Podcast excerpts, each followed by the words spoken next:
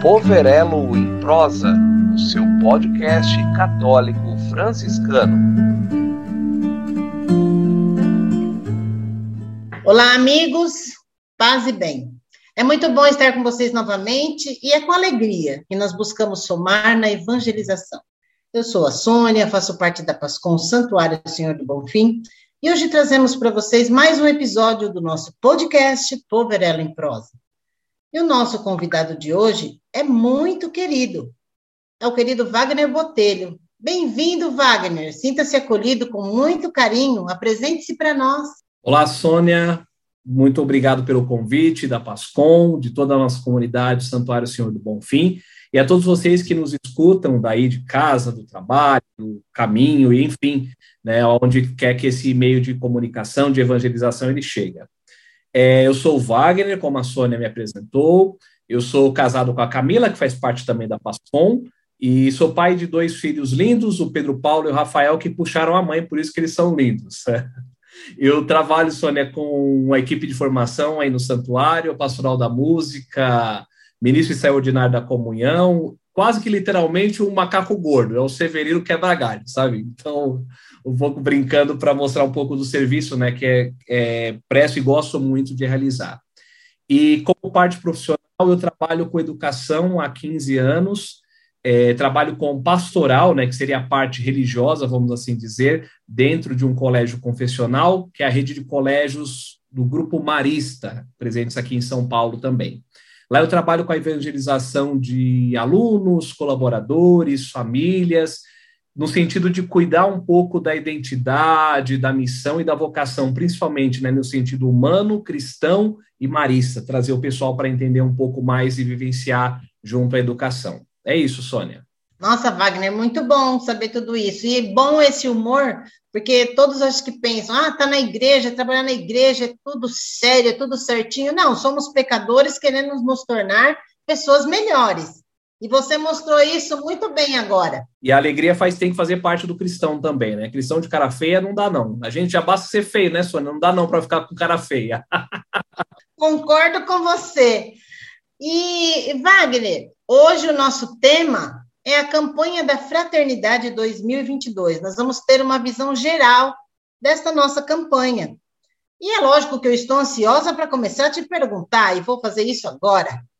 É, você poderia nos ajudar a resgatar o que é a campanha da fraternidade? Muito bem, Sônia. Campanha da Fraternidade é uma proposta né, da nossa Igreja do Brasil, proposta pela nossa Conferência Nacional dos Bispos do Brasil, que reúne né, e tenta trabalhar a identidade da nossa igreja aqui no nosso país. E ele é sempre proposto nesse período da quaresma, um tempo nosso muito importante né, para conversão, mudança de mentalidade. E a proposta da campanha da fraternidade justamente é trazer um tema concreto, muito próximo da nossa realidade brasileira, para que durante esses 40 dias de preparação para Páscoa, a gente possa ter um tempo de conversão, de mudança de pensamento, de, de atitudes, e também de penitência, que a gente possa fazer exercícios pensando sempre para uma temática. É, essa proposta começou desde 1964, né, já faz muito tempo que a gente celebra isso com a igreja, é, espalhada aí pelo nosso Brasil inteiro, sempre com temas muito é, é, bons e importantes até para a sociedade, que provocam né, até políticas públicas que podem melhorar o nosso Brasil, muito além das nossas comunidades que fazem principalmente a gente olhar não só para nós mesmos, mas procurarmos sermos sempre pessoas melhores em preparação aí para a Páscoa verdadeira que nós temos que vivenciar sempre como cristãos. Muito bem, Wagner. E o tema deste ano da nossa campanha é muito bom, né? Fala com sabedoria e ensina com amor. Diz para mim, Wagner, e esse tema é voltado só às escolas ou seria algo mais amplo? Oh, Sônia, esse tema ele é muito abrangente, né? É, o tema quando a gente fala fraternidade e educação, né, e o lema, como você disse, fala com sabedoria, ensina com amor, ele parece algo específico para as escolas, né? Mas não, vamos dar um passo lá atrás. Eu sempre gosto de trabalhar com essa didática, da gente voltar e pegar coisas concretas do que a gente tem na nossa vida, né? Eu lembro sempre que os mais velhos, quando brigam com a gente, acho que todo mundo já fez alguma coisa errada e já ouviu de um mais velho falando assim: seus pais não te deram educação, meu filho, minha filha, né? Ou seja, a primeira coisa é que educação vem de berço, a gente sempre escuta falar isso, né? Então, sim, os nossos pais nos deram educação, né? Mas, infelizmente, muitas vezes a gente não pratica, não coloca em prática quando é necessário. É, nesse tempo que a gente vive, principalmente por conta do impacto ainda da pandemia, né? A gente vive um tempo ainda muito desafiador. Acho que, que gerou, que gera ainda distanciamento, isolamento, enormes perdas para todos. Acho que esse tempo, né, que vai também junto com a quaresma, é um tempo favorável para nós falarmos com sabedoria e ensinarmos com amor, conforme, claro, né, o tema da campanha da fraternidade nos motiva, baseado aí no livro bíblico de Provérbios, capítulo 31, versículo 26. E também, né, como o desenho do cartaz mostra para gente, lá no Evangelho de Jesus com a mulher adúltera. Acho que é um, para mim é um, é um encontro sublime, né, de que mostra o Cristo misericordioso e que se abaixa, se curva para ouvir aquela mulher com atenção e falar, como o próprio tema diz, com sabedoria, né, traduzindo, atualizando provérbios para os nossos evangelhos.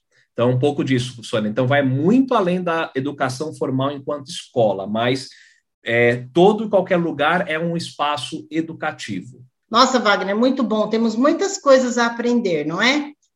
Ô, Wagner, me diz aí, o lema, baseado no livro de Provérbios, traz boas reflexões para os tempos atuais. Como você acha, assim, que nós podemos trabalhar a campanha no nosso dia a dia? É, eu brincava lá no início, Sônia, de que cristão deve ser uma pessoa alegre, né, que não fica com de cara feia. É, até diz o evangelho da própria quarta-feira de cinzas, né? Rasgai o coração e não as vestes, mas que a gente possa transparecer algo importante para a nossa sociedade. E acho que o tema e o lema dessa campanha tem muito a ver com isso, né? Nós vivemos um tempo em que muito se fala e pouco se escuta. Repito, muito se fala pouco se escuta. É interessante porque nós estamos na era justamente da informação. Há 20, 25, 30 anos atrás, a gente não tinha acesso tão rápido, né, à internet, redes sociais, a pesquisas em N buscadores que a gente tem por aí. Ao mesmo tempo, a gente vê um tempo que ainda favorece muita disseminação de coisas ruins, de fake news, legiões de compartilhamentos que existem aí para negativar pessoas, cancelar pessoas, enfim. É, aí a gente se questiona: será que isso é por inocência ou ignorância, no sentido de ignorar, não querer ver a realidade? O lema fala com sabedoria, ensina com amor é uma frase muito antiga do livro bíblico de Provérbios. Tem-se mais ou menos uma ideia dentro da teologia que ele foi escrito entre os anos 900 e 717 antes de Cristo. Alguns deles até seriam proferidos pelo próprio Salomão, rei Salomão, muito importante para a história do povo de Israel. E traz até o tempo de hoje significados muito importantes. Lá, quando a gente estuda o contexto desse livro, a gente vê várias mensagens curtas, objetivas, né? às vezes que dá comparação com uma coisa com outra, contraste, paralelos. Eu diria que vamos dizer que são lições né, para a nossa prática, conduta, linguagem, e claro que serve para o dia de hoje. Por exemplo, esta frase que nós estamos vendo no nosso nossa campanha da fraternidade. Vamos analisar, brincar um pouco. Eu gosto sempre de brincar com as palavras. Né? Primeira parte: falar com sabedoria. Uma pessoa que fala com sabedoria, pelo menos ao meu modo de ver, Sônia, primeiro ele dá um passo para trás e às vezes precisa escutar. Por isso que eu falava no início também de que a gente às vezes não escuta muito pouco hoje em dia. E escutar não é só ouvir. A gente dizia, né? Entra pelo ouvido, sai pelo outro. Não. Escutar é digerir aquilo que está sendo produzido e tentar se aproximar daquela pessoa que está querendo estabelecer um diálogo contigo, assim como nós estamos aqui nesse diálogo com o podcast junto contigo, Sônia, junto com quem está aí do outro lado ouvindo também, e quer contribuir de alguma forma, quem escuta e quem fala. Então, normalmente, a gente se conduz juntos, né, num diálogo, as duas pessoas, para uma tomada de decisão, para um posicionamento, para uma defesa, enfim. a gente leva a um discernimento, a um, um diálogo né, entre duas pessoas. Então, quando eu escuto, né, primeiramente, qualificadamente, né, o resultado não pode ser uma fala qualquer, mas uma fala com sabedoria, uma fala que ela está dentro de um contexto, ela é objetiva, assertiva, ela convida ao diálogo, a não aquela coisa do debate em que, ah, eu tenho razão, eu vou contra você. Pelo amor de Deus, que tempo é esse que a gente vive? Mesmo às vezes até que no momento ali que a gente está falando, a gente não consiga entender, mas depois aquelas palavras começam a fazer sentido e começam a fazer diferença na vida das pessoas que estão nesse diálogo. Então, essa primeira parte seria um posicionamento de quem entra em contato com o outro. A segunda parte da frase primeira é falar com sabedoria, é ensina com amor. O que, que é ensinar? Né? Ensinar é um ato de você ir, né, ajudar o outro, educar o outro. E educar, é o sentido da palavra, não é um ato isolado, por isso que eu falava lá que a educação não é só voltada às escolas. A nossa igreja, a nossa sociedade, o nosso mundo, ele educa também as nossas famílias, muito importante nessa tarefa. Então, não é um ato isolado, mas dentro de um contexto. Então, é um encontro no qual todos são educadores e educandos. Diz o texto da campanha da fraternidade assim: abre, abre aspas. É tarefa da própria pessoa, da família, da escola, da igreja e de toda a sociedade. É tarefa da própria pessoa, da família, da escola, da igreja e de toda a sociedade essa questão da educação. E o ensinamento que a frase de Provérbios nos traz, ele é um ensinamento não é qualquer um, como né, a gente também, o sentido de falar, mas é aquele feito com amor. Nossa linguagem, como cristãos, principalmente, na casa, na rua, no trabalho, com os amigos, dentro da escola, dentro da comunidade, ela deve ser sempre pautada pelo amor, como nos disse o nosso próprio mestre Jesus, e foi tanto enfatizado principalmente nas cartas de Paulo, né, para a comunidade ali que ele foi trabalhar a evangelização. E trago até um provérbio de origem africana, é, Sônia, que diz assim: é preciso uma aldeia inteira para se educar uma criança. Olha só, é um sinal de que a educação é algo sagrado que deve comprometer a todos desde ali da, das, das tribos africanas, desde o ancião, que era aquele que partilhava os ensinamentos, até aquelas pessoas mais simples, todos dentro de uma tribo, dentro de uma comunidade, dentro da nossa nosso santuário Senhor do Bonfim, onde quer que você nos escuta, também eles devem ajudar na educação. Eis a reflexão para essa nossa campanha, né? Escute, fale e ensine. É um tempo da gente rever esses nossos processos.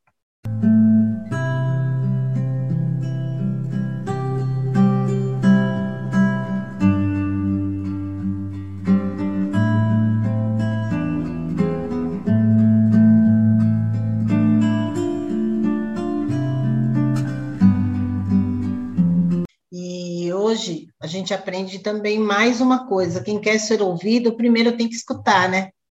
Não é gritando, né? não é com essa violência toda que estamos aí que a gente vai conseguir né, chegar em algum lugar. Só vai ser medida de força, né? É, é, é, um tempo muito ruim, Sônia, que a gente vive, né? Como eu falava da era da informação, mas que a gente às vezes não sabe escutar o outro. É difícil. Não é fácil, às vezes, você escutar o que o outro pensa diferente de você, mas é, é por, por um posicionamento diferente que eu tenho que degladiar com uma pessoa. Parece que precisa sair um da, salvo daquela arena de debate. Pelo amor de Deus, a gente não pode viver dentro desse tempo, e principalmente dentro da nossa igreja. Não é esse o, o, o ensinamento que o próprio Jesus nos deixou, não é?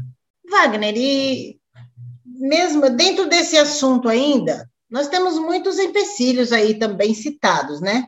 Mas a tecnologia pode ser o nosso maior aliado. Como você acha que podemos usar essa tecnologia para educar? Olha, Sônia, estamos utilizando aqui um dos vários espaços que a gente tem para bem evangelizar.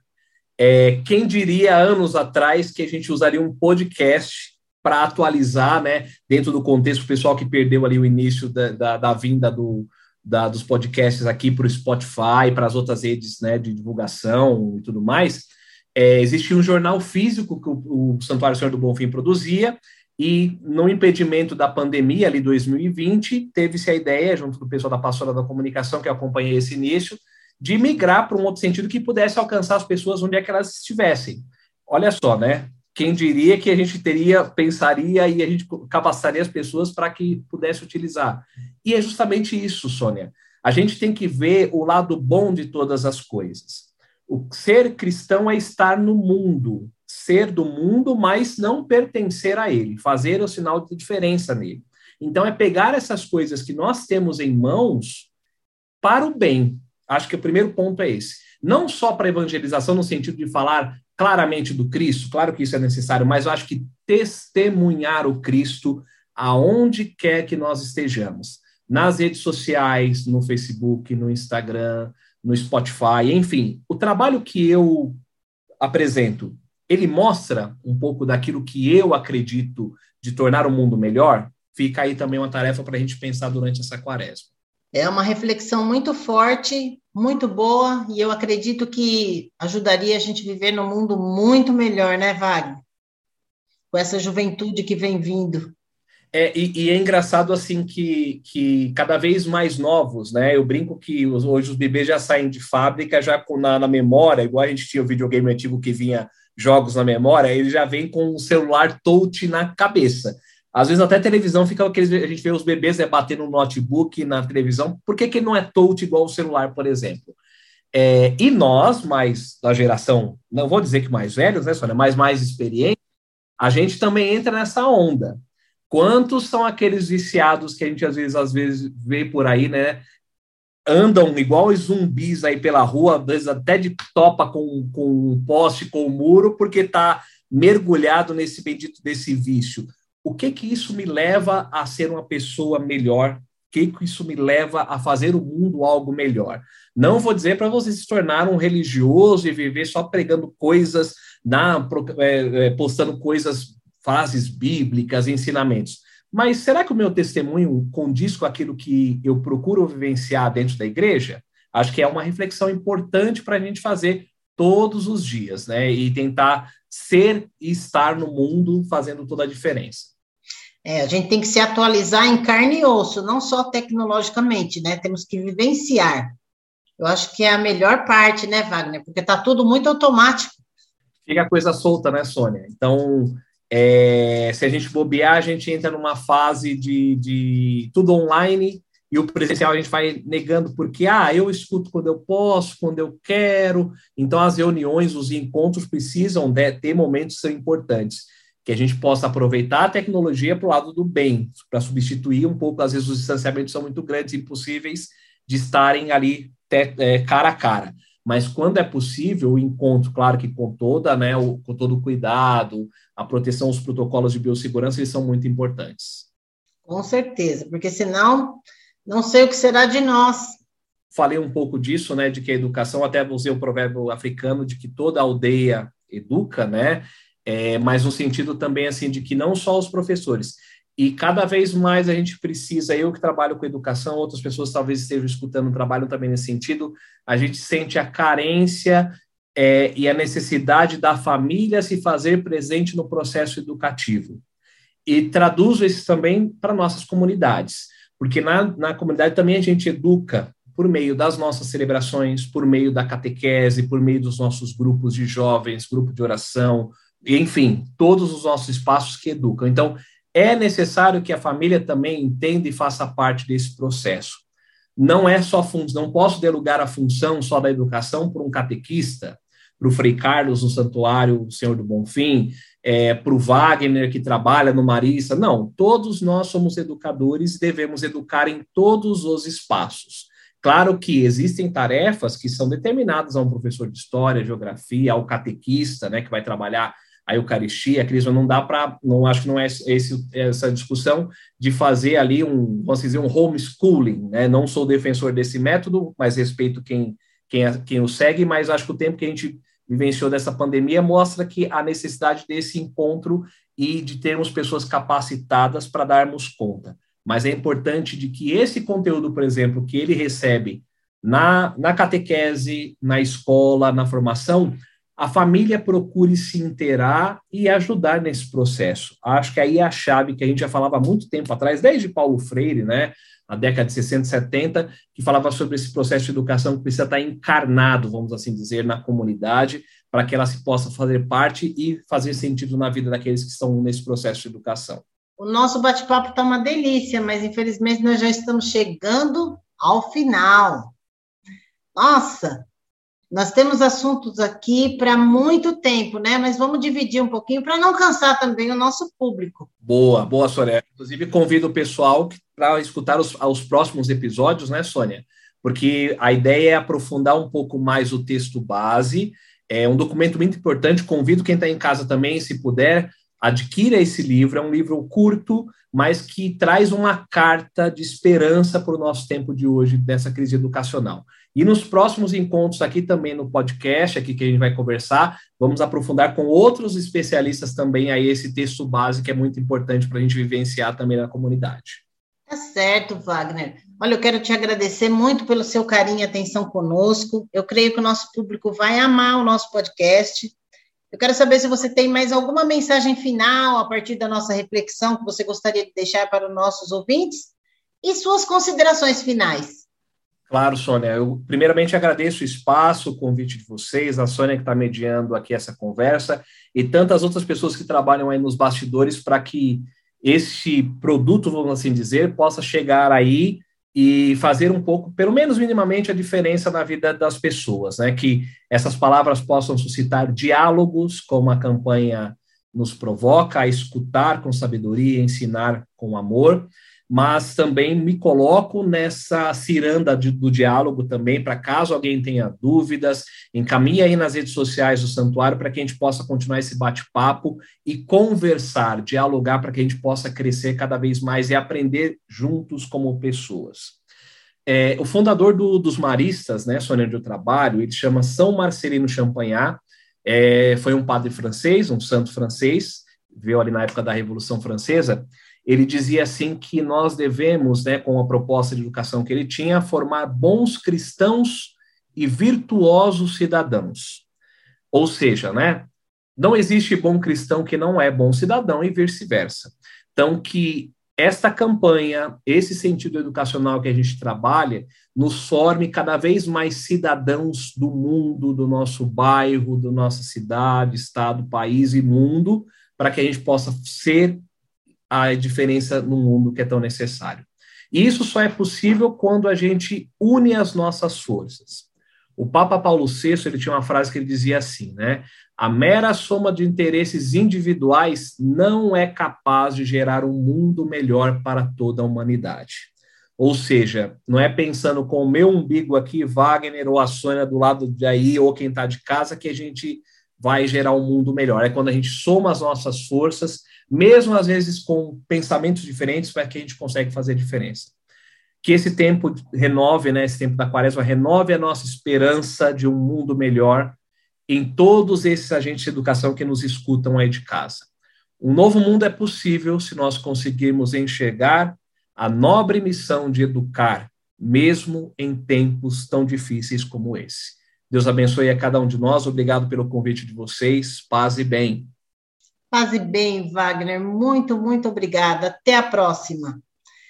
Eu quero também agora agradecer ao nosso público, pedir a vocês que compartilhem, comentem, divulguem, e com certeza vocês estarão nos ajudando a multiplicar essa evangelização pelos nossos meios de comunicação. Então, digo a vocês paz e bem, e até o próximo podcast Poverelo em Prosa.